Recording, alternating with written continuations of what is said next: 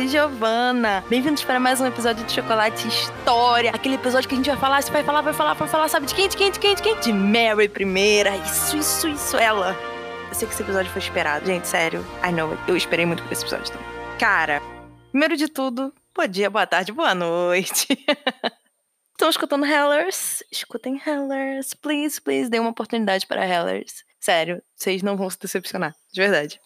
Segundo de tudo, qualquer dúvida, qualquer crítica, qualquer sugestão, qualquer elogio, vão lá ou no Instagram ou no Facebook.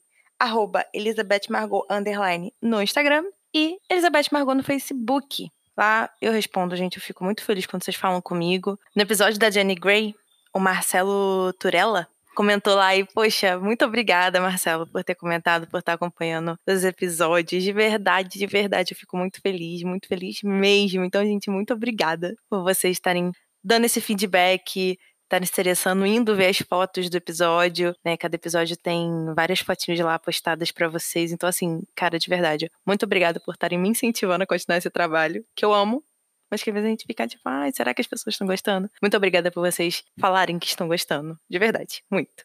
Não esqueçam também que a gente tem o www.chocolatehistoria.com.br. Você colocando isso, vai aparecer o site do Anchor, né? O meu perfil do Anchor. Ela vai ter todos os episódios, se assim for mais fácil para você. Eu vou deixar o recadinho do Anchor aqui e eu já volto para falar de Mary. Finalmente Mary. Oh my God, Mary. O chocolate de hoje é talento meio amargo com amêndoa. Eu escolhi esse porque a vida da Mary foi amarga, foi difícil, foi dura, mas teve o quê de amêndoa, né? Ela teve também felicidade, ela teve uma vida de alegria, principalmente quando ela vira rainha, por exemplo. Então, por que, que não unir duas coisas legais assim? E também acho que o motivo principal para eu ter escolhido o talento é justamente o nome do chocolate: talento. Ela tinha talento para estar naquele lugar que ela ficou, ela tinha talento para enfrentar tudo aquilo que ela enfrentou força, raça, tudo, tudo, tudo, tudo. Então por isso que eu escolhi talento de chocolate meio amargo com amêndoas. Então vamos falar de Mary. Primeira coisa que nós precisamos saber sobre Mary é que ela foi a primeira rainha reinante da Inglaterra. Entre aspas, se nós excluirmos a Jane Grey e a Imperatriz Matilda. Lá, lá, lá, lá na época dos Plantagenets da mãe do Henrique II. Excluindo essas duas, a Mary era a primeira rainha reinante. Vamos manter assim porque até pela trajetória de toda a monarquia inglesa, cabe muito mais a Mary levar esse título do que qualquer outra. Mas aí a gente vê isso em outros episódios também. A Mary vai nascer no dia 18 de fevereiro de 1516. Ela foi a primeira criança sobrevivente do Henrique VIII e da Catarina de Aragão, primeira e única, tecnicamente, né? Ela sobreviveu à infância e chegou à vida adulta. Ela foi batizada na fé católica e um fato interessante é que ela foi batizada por franciscanos. Achei muito interessante isso. E um dos padrinhos dela era o Thomas Wolsey. Tem episódio dele aqui também, se vocês quiserem escutar um pouquinho sobre ele. A Mary vai morrer no dia 17 de novembro de 1558. Ela tinha 42 anos aí. E ela vai ser rainha de julho de 1553 até dia 17 de novembro de 1558. Já entrando na educação da Mary, ela foi uma criança muito precoce. Aos quatro anos, ela já tocava, já se apresentava para comitivas do pai, né, que era o rei. E a maior parte da educação da Mary foi provida, veio de sua mãe, né, a Catarina de Aragão. Tem episódio da Catarina de Aragão, eu recomendo vocês escutarem muito, porque é um episódio muito bom. E vocês vão entender também esse background por detrás da vida da Mary e até outras coisinhas que vão perpassar pela vida dela. A mãe dela, Catarina, consultou um humanista, Juan Luis Vives. E esse cara foi responsável por escrever um tratado, que era tipo uma dissertação, sobre a educação feminina cristã. E ela fez isso justamente para ajudar na educação da Mary. A Mary sabia ler e escrever latim, sabia francês, espanhol, música e dança. Ela tinha uma pele muito clarinha, olhos azuis claros, e o cabelo girava em torno do ruivo e do dourado, assim, do louro meio dourado puxando os pais, né? Os pais tinham essa tonalidade de cabelo. Acho que o principal dentro de todo esse levantamento da infância da Mary é dizer que o Henrique era completamente apaixonado por ela. Ele adorava a filha, ele tinha orgulho dela. Isso não tirava a frustração deles de não ter um filho, mas ele em nenhum momento renegou a Mary, ao contrário. Ele a amava, ele a mimava de tudo. Em 1525, quando a Mary tinha 9 anos, ela foi enviada para a fronteira do país de Gales para presidir aí entrando entre aspas aqui, em nome, óbvio, o Conselho de Gales e Manchas. Aí vamos dar uma parada aqui. O que, que era isso? Gales sempre foi uma região à parte da Inglaterra. Foi anexada à Inglaterra e tudo mais. Só que na administração dela era uma coisa um pouco mais à parte. E era papel do herdeiro tomar conta disso, em que não tinha filho homem até aquele momento. Então, tecnicamente, a Mary era a herdeira do Henrique, né? Ela subiria ao trono. Então, ela vai com essa função até Gales, com a função de representar o pai, mas ainda não era a função, de fato, de um príncipe de Gales, né? Como a gente chamaria se fosse um homem. E ela vai ter a própria corte dela, no castelo de Ludlow, lá em Gales. E vai ter muitas prerrogativas reais, muitos benefícios reais, que eram dados ao príncipe de Gales. Porém, é aquela questão que eu acabei de falar. Ela não era o príncipe de Gales. Ela era herdeira do pai, ela representava o pai, mas ela não era o príncipe de Gales. Ela nunca foi investida com isso. Apesar de que algumas pessoas a chamavam de princesa de Gales, mas a Mary nunca de fato foi oficializada com esse nome, com esse termo. Ela ficou três anos lá, sempre ia e voltava para a corte, e só foi retornar a Londres em 1528. Definitivamente ela volta para Londres nesse ano. A Mary vai ter alguns noivados ao longo da juventude dela, e eles vão correr da seguinte forma: com dois anos, ela vai ficar noiva do Francis, filho do rei Francis I da França. Mas o noivado vai acabar três anos depois. Com seis anos, ela vai ficar noiva do primo, de primeiro grau, que era o imperador do Sacro Império Romano, que era o Carlos V. Ele tinha 22 anos nessa época. E aí vão ficar um tempo nesse noivado até que o Henrique vai quebrar esse noivado para voltar a fazer noivado com a França. Mas dessa vez ou com o Francis I, o rei, ou com o filho mais velho dele, o Henry Duque de Orleans mas acabou que não gerou em nada, ela acabou ficando sem noivo nenhum.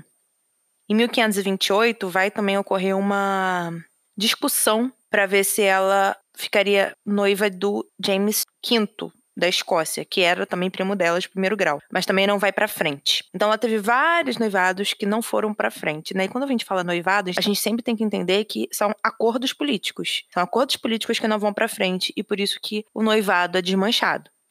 Já nesse meio tempo, né, 1528 e tudo mais, começou a crise do casamento de Henrique VIII e Catarina de Aragão. Se vocês querem saber mais sobre isso, vão no episódio da Catarina, no episódio da Ana, que vocês vão ter uma noção melhor. O Osley também ajuda, o episódio do Osley complementa. O do Cromwell também, caso vocês queiram ter aquele círculozinho fechado, bonitinho, explicando toda a situação. A partir de 1531, a Mary vai começar a entrar num período muito doente. Ela vai ficar assim, entre idas e vindas de doença. O principal sintoma era que a menstruação dela era irregular e ela estava com depressão. Ela tinha esses sintomas de depressão. Aí a gente tem que explicar o seguinte, que a gente não sabe exatamente a causa disso, se ela estava muito estressada, se era puberdade ou se era outra doença assim mais grave. A questão é que a Mary passou por um período muito doente. E foi entre essa questão do Henrique VIII, da Catarina de Aragão e da Ana Bolena. Então, a gente usando na nossa cabeça, a gente pode usar que, pô, Puberdade, com certeza, ela era novinha, mas um estresse absurdo pelo qual ela passou. Afinal, ela tava vendo a mãe perder o título de rainha e tudo mais. Então, assim, foi muito pesado ela ter visto tudo aquilo, ela ter passado por tudo aquilo.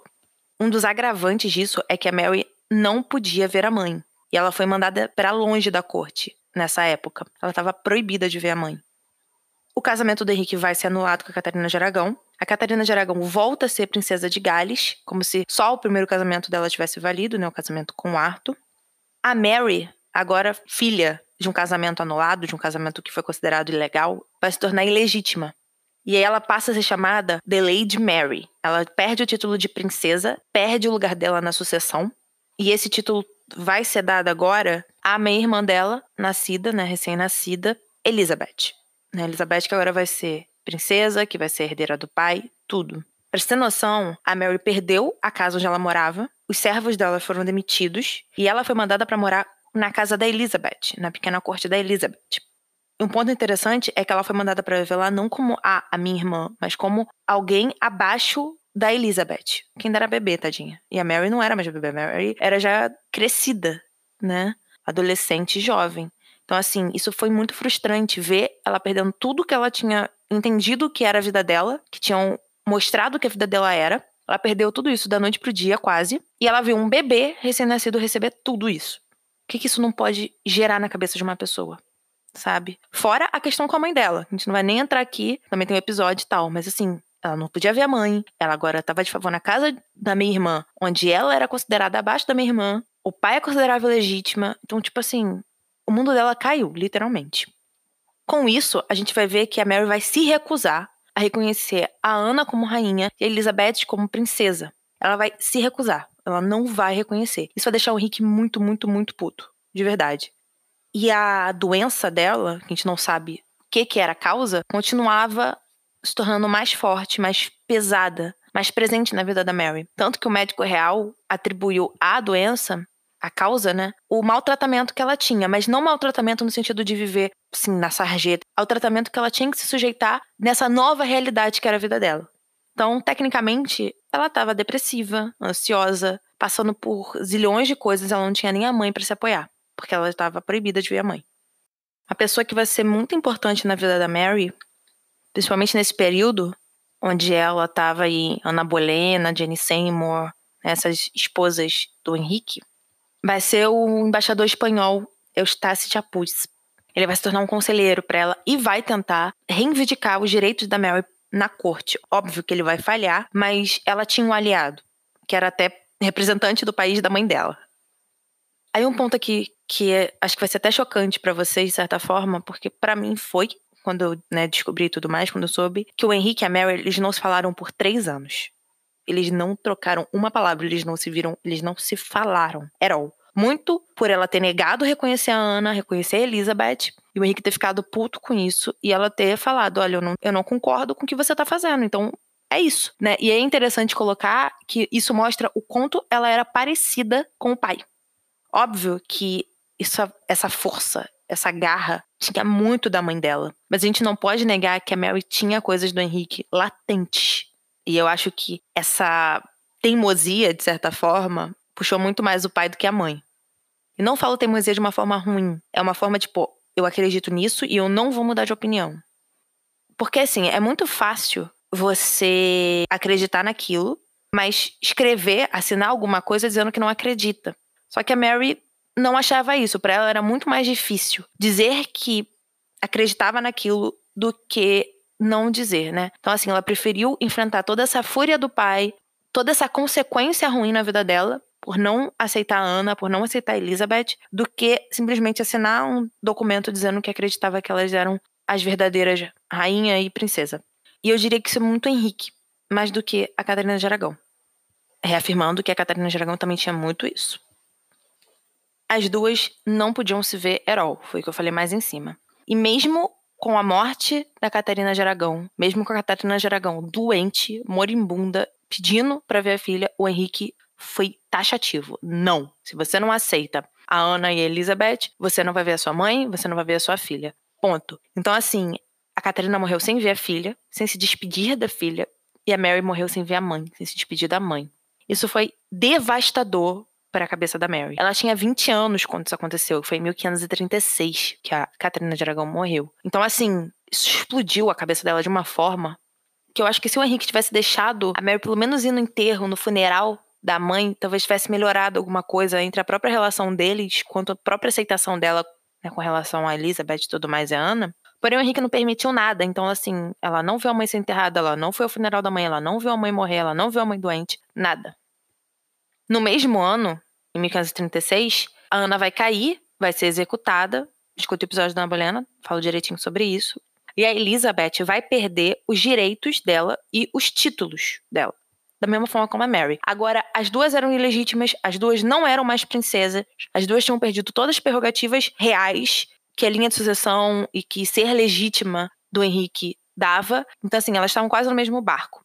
A diferença era que a Mary tinha 20 e a Elizabeth tinha, sei lá, 3 né, anos de. Então era uma diferença muito grande. Todas agora eram chamadas de Lady. The Lady Elizabeth, The Lady Mary. Duas semanas depois, o Henrique vai se casar com a Jenny Seymour. Tem episódio da Jenny Seymour aqui, tem episódio de todas as esposas do Henrique aqui. Então vão lá dar uma olhada, escutar, porque a Mary vai aparecer em alguns episódios. Então, assim, isso complementa esse episódio aqui e tudo fica bonitinho, bem fechadinho para vocês. E a Jenny, ela vai ter um papel muito importante, além de óbvio, dar à luz ao filho, o homem que o Henrique tanto queria, ela vai fazer com que o Henrique e a Mary façam as pazes. Os dois voltam a se falar nesse período. Óbvio que, tipo, não é simplesmente, ai, papai, me abraça. Não. Mas eles voltam a ter contato. O Henrique ele vai passar a insistir que a Mary reconhecesse ele, Henrique, como chefe da igreja da Inglaterra, porque ele já tinha rompido com Roma, e que também reconhecesse que o casamento dos pais, né, dela, no caso do casamento do Henrique e da Catarina de Aragão, era inválido. Dessa forma, a Mary reconheceria que ela era ilegítima. Ela assumiria, ó, oh, sou ilegítima, tô reconhecendo aqui que eu sou ilegítima. A Mary tentou de tudo para não precisar chegar a esse ponto, para não precisar reconhecer todas essas questões, né? Quando a gente fala reconhecer, é assinar de fato um documento dizendo eu reconheço isso, isso, isso e isso. Ela tentou muito, muito, muito. Ela falava que ela ia até onde Deus e a consciência dela permitiam. Só que o Henrique não estava satisfeito. Ele queria que ela assinasse, que ela reconhecesse tudo que ele tinha feito. E aí a Mary ela acaba assinando o documento de reconhecimento, tanto de uma forma pressionada, tanto como de uma forma de intimação. Ela já tinha passado anos da vida dela naquele esquema, negando tudo, não pôde ver a mãe, perdeu tudo, é, não falou com o pai durante três anos. Então, assim, ela já estava mais madura agora. A mãe dela já tinha morrido. A Ana Bolena também tinha morrido. A própria Elizabeth estava no mesmo barco que ela. A Jane Seymour teve um menino e tal. Então, assim, ela compreendeu que se ela continuasse com aquela luta que ela tanto seguia com relação à defesa da mãe, a negar as esposas do pai, e tudo mais, ela só ia cair. Ela nunca ia conseguir progredir. Então, eu acho que foi até uma aceitação da própria Mary de que o lugar dela naquela sociedade e a luta que ela tinha que ter ali seria muito mais proveitosa dentro da corte, ao lado do pai, onde ela conseguiria ter mais formas de articulação do que brigando com aquele leão gigante que era o Henrique. Então, assim, eu acho que, além de ser pressionada, porque ela foi, ela conseguiu compreender isso e falou: tá, já não é mais o momento de eu brigar com ele. Agora é o momento de eu abaixar minha guarda, entender a hora que eu vou poder levantá-la de novo, sabe? Eu acho que essa maturidade veio muito após a morte da mãe dela, sabe? Após ela ver que a vida ia acabar, a mãe dela morreu, o que, que ela ia fazer se ela continuasse daquela forma? Com isso, ela vai passar a ter um lugar na corte. Ela vai ganhar uma casa do pai, vai começar a ter roupas finas, vai gastar bastante com jogos de carta, que era um, um hobby que ela gostava muito.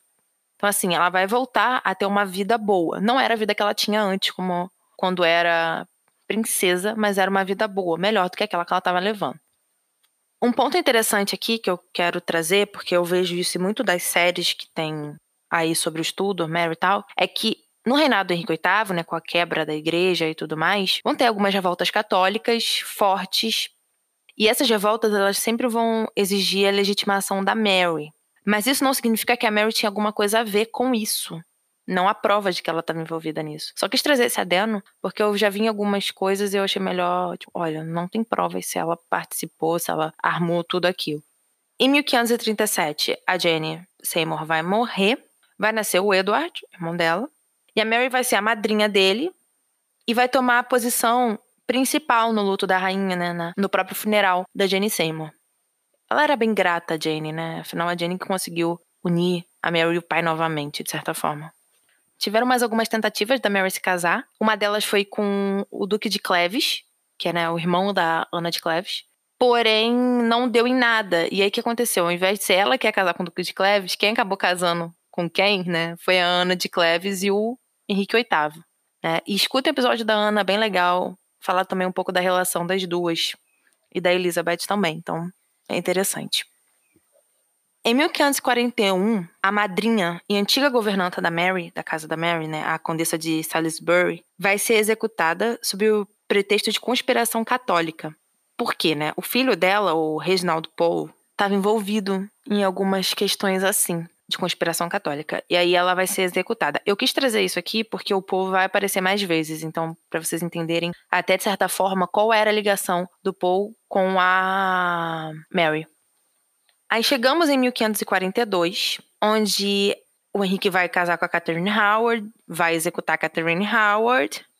E agora ele vai estar tá meio que solteiro viúvo, né? Vai ficar meio nesse meio termo aí. Não vou falar solteiro por completo, porque o cara né, tinha bagagem aí de cinco esposas. É sacanagem, né? Falar que o cara era solteiro. E o Henrique passa a convidar mais a Mary para ir à corte e a convidou para a festa de Natal. E um ponto interessante é que, como ele não tinha esposa naquele período, né, estava com ausência de rainha consorte, quem fez as honras da corte, né, quem foi a anfitriã das festividades foi a Mary. Ela tinha 26 anos nessa época, em 1542. E assim, mostra o quanto ela já estava subindo, né? Ela já estava tomando uma posição mais consolidada ao lado do pai, em termos até de proximidade. Aí no ano seguinte, né, em 1543, o Henrique vai casar com a Catherine Pear. Escutem o episódio da Catherine Pear, sério, escutem. E a própria Pear que vai ser responsável por unir a família, né? Quando eu digo unir a família, eu tô querendo dizer Henrique, Elizabeth, Mary e Edward, né? Trazer os quatro para uma união mais forte. Ela foi responsável por isso. E ela também foi responsável por convencer o Henrique a devolver a Mary e a Elizabeth a linha de sucessão. Isso é interessante, porque a Mary já tá aí com 20 e poucos anos, né? Quase 27, né? 26 para 27. E ela, todo esse período que o pai tinha anulado o casamento dele com a mãe, ele em nenhum momento pensou em trazer as meninas de volta, de certa forma. E aí a Per, ela faz isso, ela consegue isso. Isso é um dos maiores feitos para mim que a Per já teve, assim, na vida. Mas aí um ponto interessante para falar para vocês é que elas estavam na linha de sucessão, mas isso não significa que elas eram legítimas. Elas continuavam ilegítimas, porque, se eu não me engano, eu falei isso no episódio anterior. Se o Henrique legitimasse as filhas, falasse, não, elas são legítimas, ele estaria legitimando os casamentos que ele mesmo anulou. Então seria um tiro no próprio pé. Então ele falou assim: não, elas são minhas filhas, vou colocar na linha de sucessão, porém elas continuam ilegítimas porque meus casamentos com essas mulheres foram ilegítimos. Entende? O Henrique ele vai morrer em 1547 e a Mary vai ter 31 anos aí. O Eduardo vai subir ao poder, ele tinha 9 para 10. Episódio do Eduardo aí, escutem.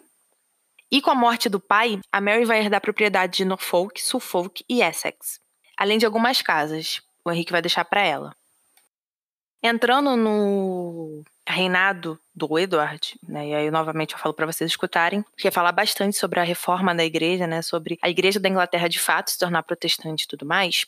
A Mary, nesse período, nesse momento, ela vai continuar fiel ao catolicismo. A Mary em nenhum momento largou o catolicismo, nem na época do pai. Só que escutem o episódio do parlamento da reforma, que vocês vão entender um pouquinho melhor, o Henrique ele quebrou com Roma, só que em termos de fé, de doutrina e tudo mais, ele não se afastou do catolicismo. Então assim, foi errado para ela na visão dela, o pai ter quebrado com Roma, porém ela pôde continuar seguindo as crenças, porque o Henrique não quebrou essas crenças. Só que o Eduardo quebra.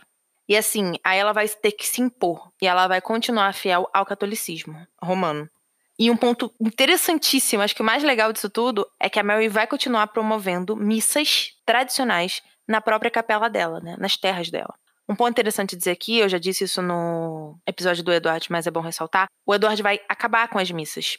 Então, assim, a Mary vai virar pra ele e falar assim: não, aqui não vai acabar. Ela vai se impor. E ela vai ser inteligente o suficiente para chegar no primo dela, Carlos V, né, que era imperador dentro do saco Império Romano Germânico, e falar assim: faz pressão diplomática porque eu quero continuar fazendo minhas missas, quero continuar sendo católica, e você tem que ir lá fazer isso porque eu sou tua prima. E eles vão te escutar porque você é o imperador. E eles não vão querer criar caso com você. Então ela usou os trunfos que ela tinha na manga, que era, por exemplo, um primo imperador, né, dominante quase da Europa inteira, a experiência de vida dela, para poder virar e falar: eu vou continuar fazendo o que eu quero e eu vou querer ser católica. Durante o reinado do irmão, a Mary ela não vai tanto pra corte, ela vai realmente ficar mais em casa, mais afastada, no interior. E tipo assim, os dois eram muito diferentes, o Edward e a Mary. Ela tinha nascido na fé católica, ela foi criada por uma mulher católica demais. Ela viu tudo aquilo que a gente já falou agora. E o Edward não. O Edward já nasceu com a igreja do Henrique feita. Ele foi educado por protestantes. Então, assim, eles eram muito diferentes. Em termos até de idade, né? A Mary tinha 31 quando o pai morreu. O Edward tinha 9. O Eduardo vai morrer com 15 anos. Então a Mary vai ter, tipo, quase 40. Então, assim, é uma diferença muito grande de idade. Eles se davam bem, eles se amavam, porém eles eram muito diferentes. Por exemplo, tem uma passagem que eu achei bem legal, por isso que eu trouxe. No Natal de 1550, a Mary, o Edward e a Elizabeth foram passar o Natal juntos na corte dele e tudo mais. E ele vai reprovar publicamente a Mary por ela ignorar as novas leis de adoração que ele fez. Ele vai falar isso publicamente no meio da corte vai criticá-la. Então, assim, isso mostra o quão firme ele era a gente já falou isso no episódio dele, e mostra a diferença dos dois, apesar de que eles se viam como irmãos, se amavam como irmãos, mas as diferenças ainda estavam ali presentes.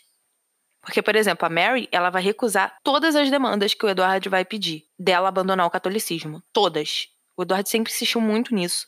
O Edward já pediu pra Pear, pra Catherine Pear, falar com a Mary pra ela abandonar o catolicismo. Mas nada deu certo. Ela nunca recuou. E ele também nunca recuou. Falou, não, você tem que aceitar. E ela falava, não, eu não vou aceitar. Então eles ficavam nesse bate e volta. Mas, é claro, isso era quase como uma discussão verbal, né? O irmão não ia fazer nada contra a irmã. O Edward nunca pensou em prendê-la, por exemplo. Isso não passava pela cabeça dele. Não, ela era irmã dele, ainda era irmã mais velha. O Edward vai morrer, vai entrar a crise de sucessão, né? A Jenny Gray e tudo mais. Aí eu peço aqui encarecidamente para vocês, por favorzinho, vão escutar esse episódio. É o episódio anterior a esse, eu fiz semana passada. Então tá assim, Jenny Gray, crise de sucessão, pá, porque é muito importante esse episódio. Tanto para compreender a Jenny Gray, tanto para entender o que, que aconteceu nessa sucessão entre Edward e Mary. Então escutem, por favorzinho, tá bom? Eu fiz a parte porque é muito complexo e os dois deixaram muitas coisas. Então, assim, os episódios são grandes. Então, enfiar ainda a crise de sucessão no episódio do Edward e depois colocar aqui não seria jogo, nem para vocês entenderem. Então, por isso que eu fiz um episódio à parte e já inseri a história da Jenny Grey também. Então, vão lá escutar, porque tá show.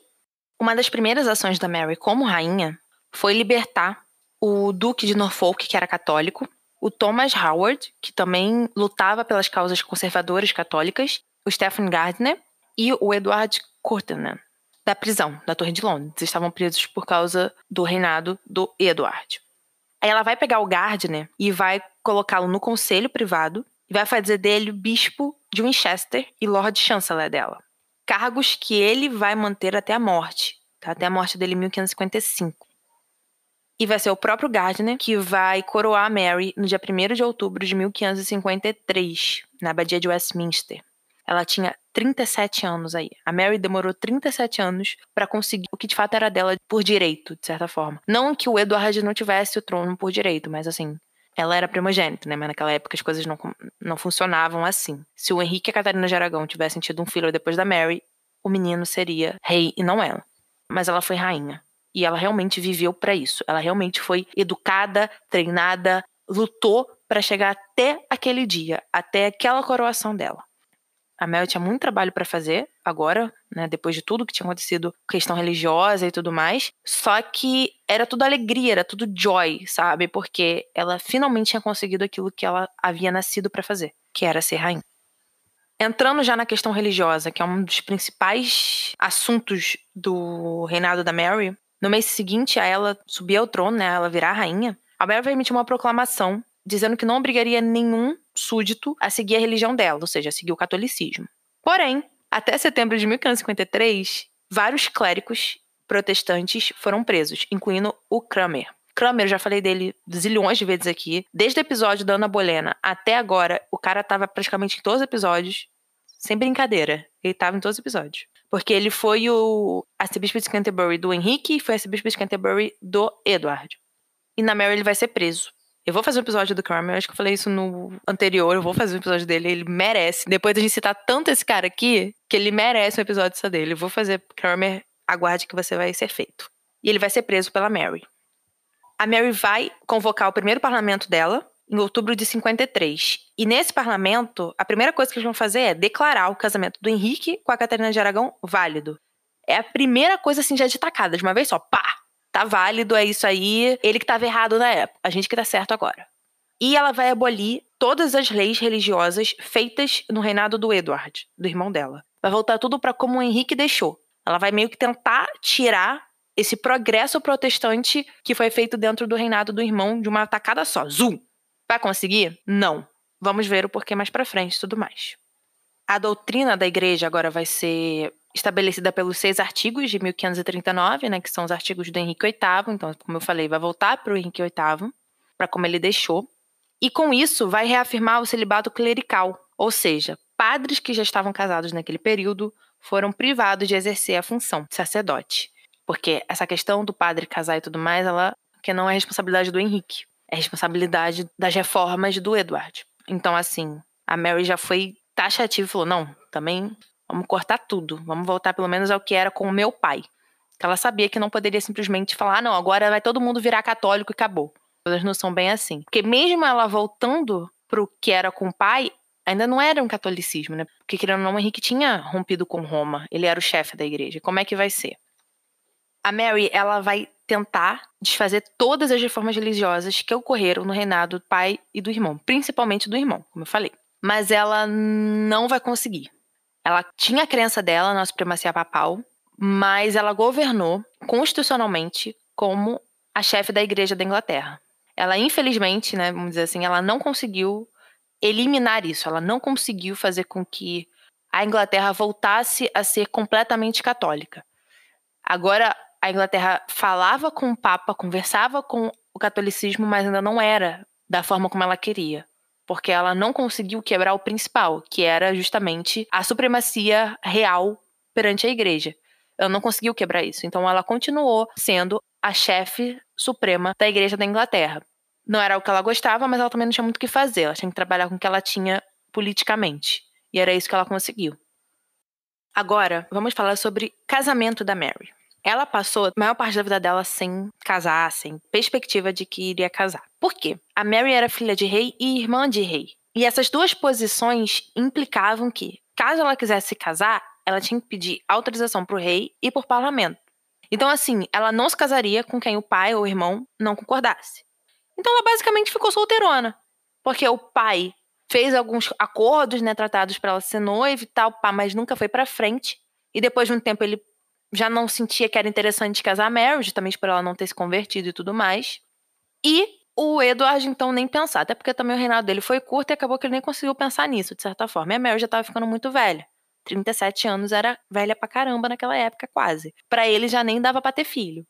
E aí, quando ela vira rainha, ela vai passar a buscar o marido, tipo, imediatamente, quase. Porque ela tinha que produzir um herdeiro para perpetuar o catolicismo, as crenças dela na Inglaterra. Só assim ela conseguiria fazer isso e o que acabaria impedindo a Elizabeth de subir ao trono. A Elizabeth era protestante, ela não queria de jeito nenhum. E aí, o imperador Carlos V, que era primo dela, a gente já falou sobre ele aqui nesse episódio, sugeriu que ela casasse com o único filho dele, o Felipe, príncipe da Espanha. Esse Felipe já tinha casado, já tinha até um filho de um casamento anterior, tinha, enfim, vários territórios pela Europa inteira, afinal ele era filho de um imperador, ele viraria imperador, e assim, consequentemente, o filho dele, lá, lá, lá. E ela achou interessante a ideia. Um retrato do Felipe foi mandado para ela. Ela gostou e falou: vou casar. Aí entramos em duas questões. A principal é que o casamento não foi bem aceito na Inglaterra, por ninguém. Nem pelos católicos, pelos conservadores, nem pelos protestantes. Aí você fala, nossa, Giovana, nem pelos católicos, né? Afinal, Espanha, católica. Pá. Não, por quê?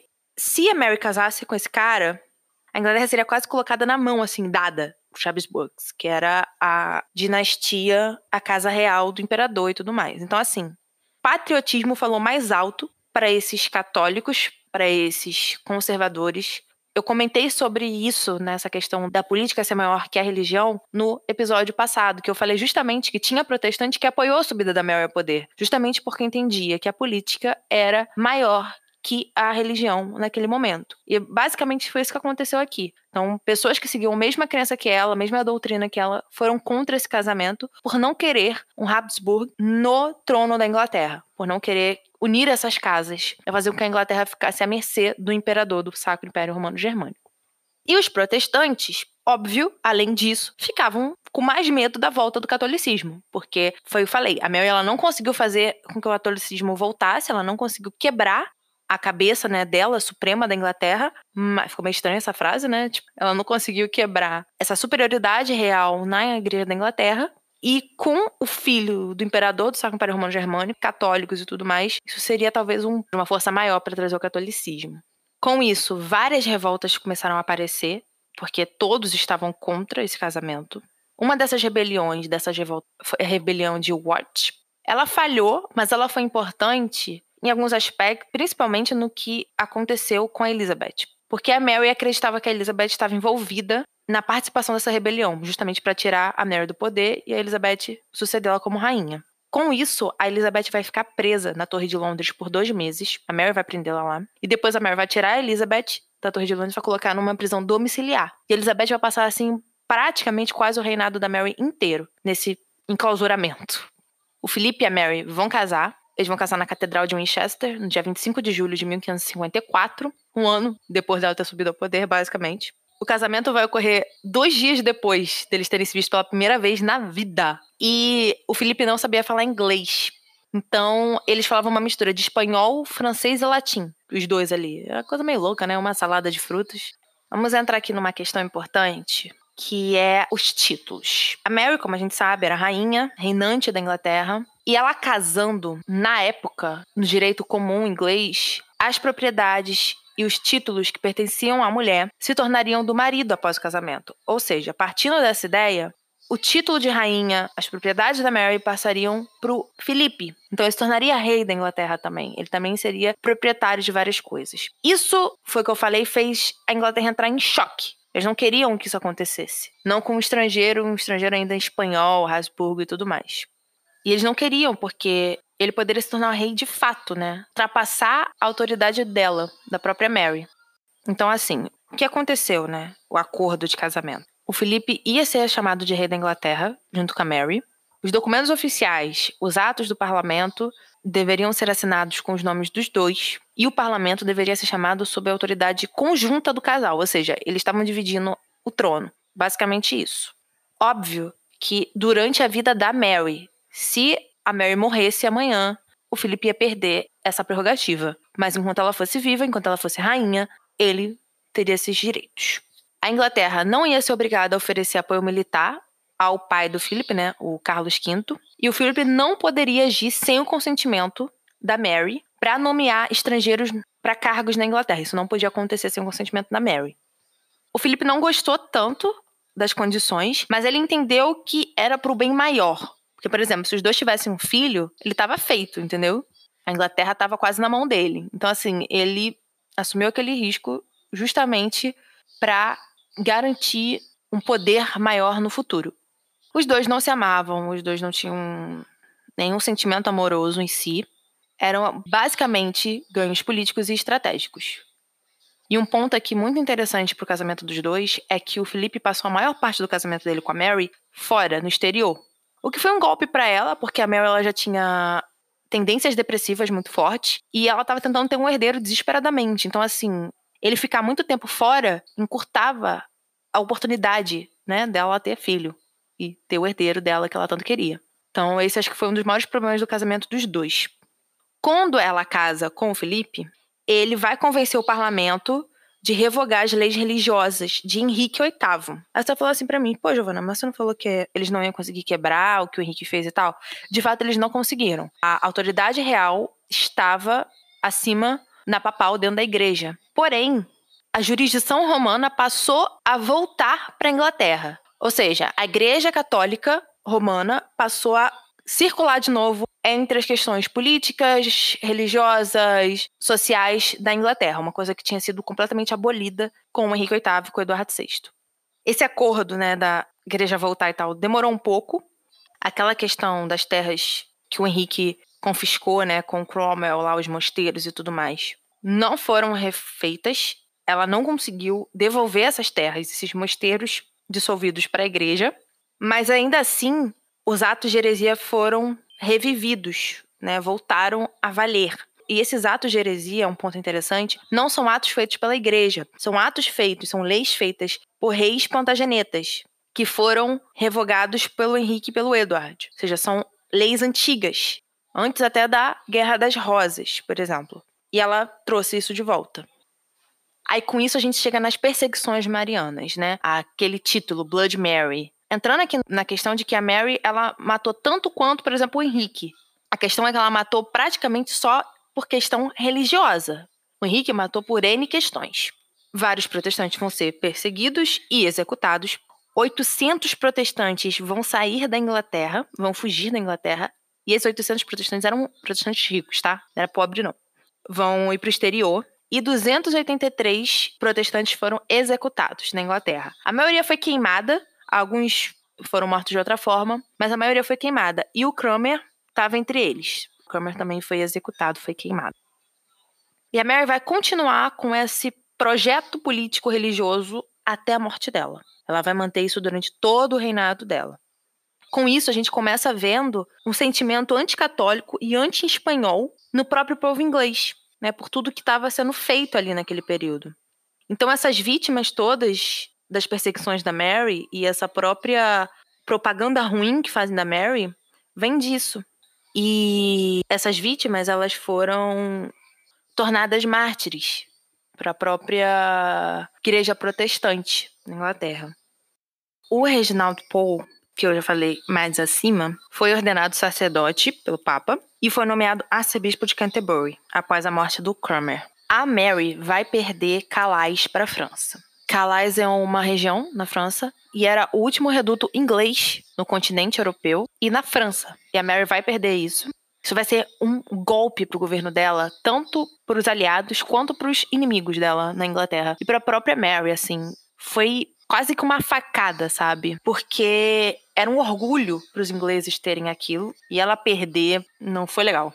O reinado da Mary teve bastante fome porque o clima também não ajudou o comércio decaiu, principalmente o comércio de tecido. A Inglaterra não se beneficiou do comércio lucrativo da Espanha com o Novo Mundo. Então, a Inglaterra não teve nem parte disso, não ganhou nem um centavo disso.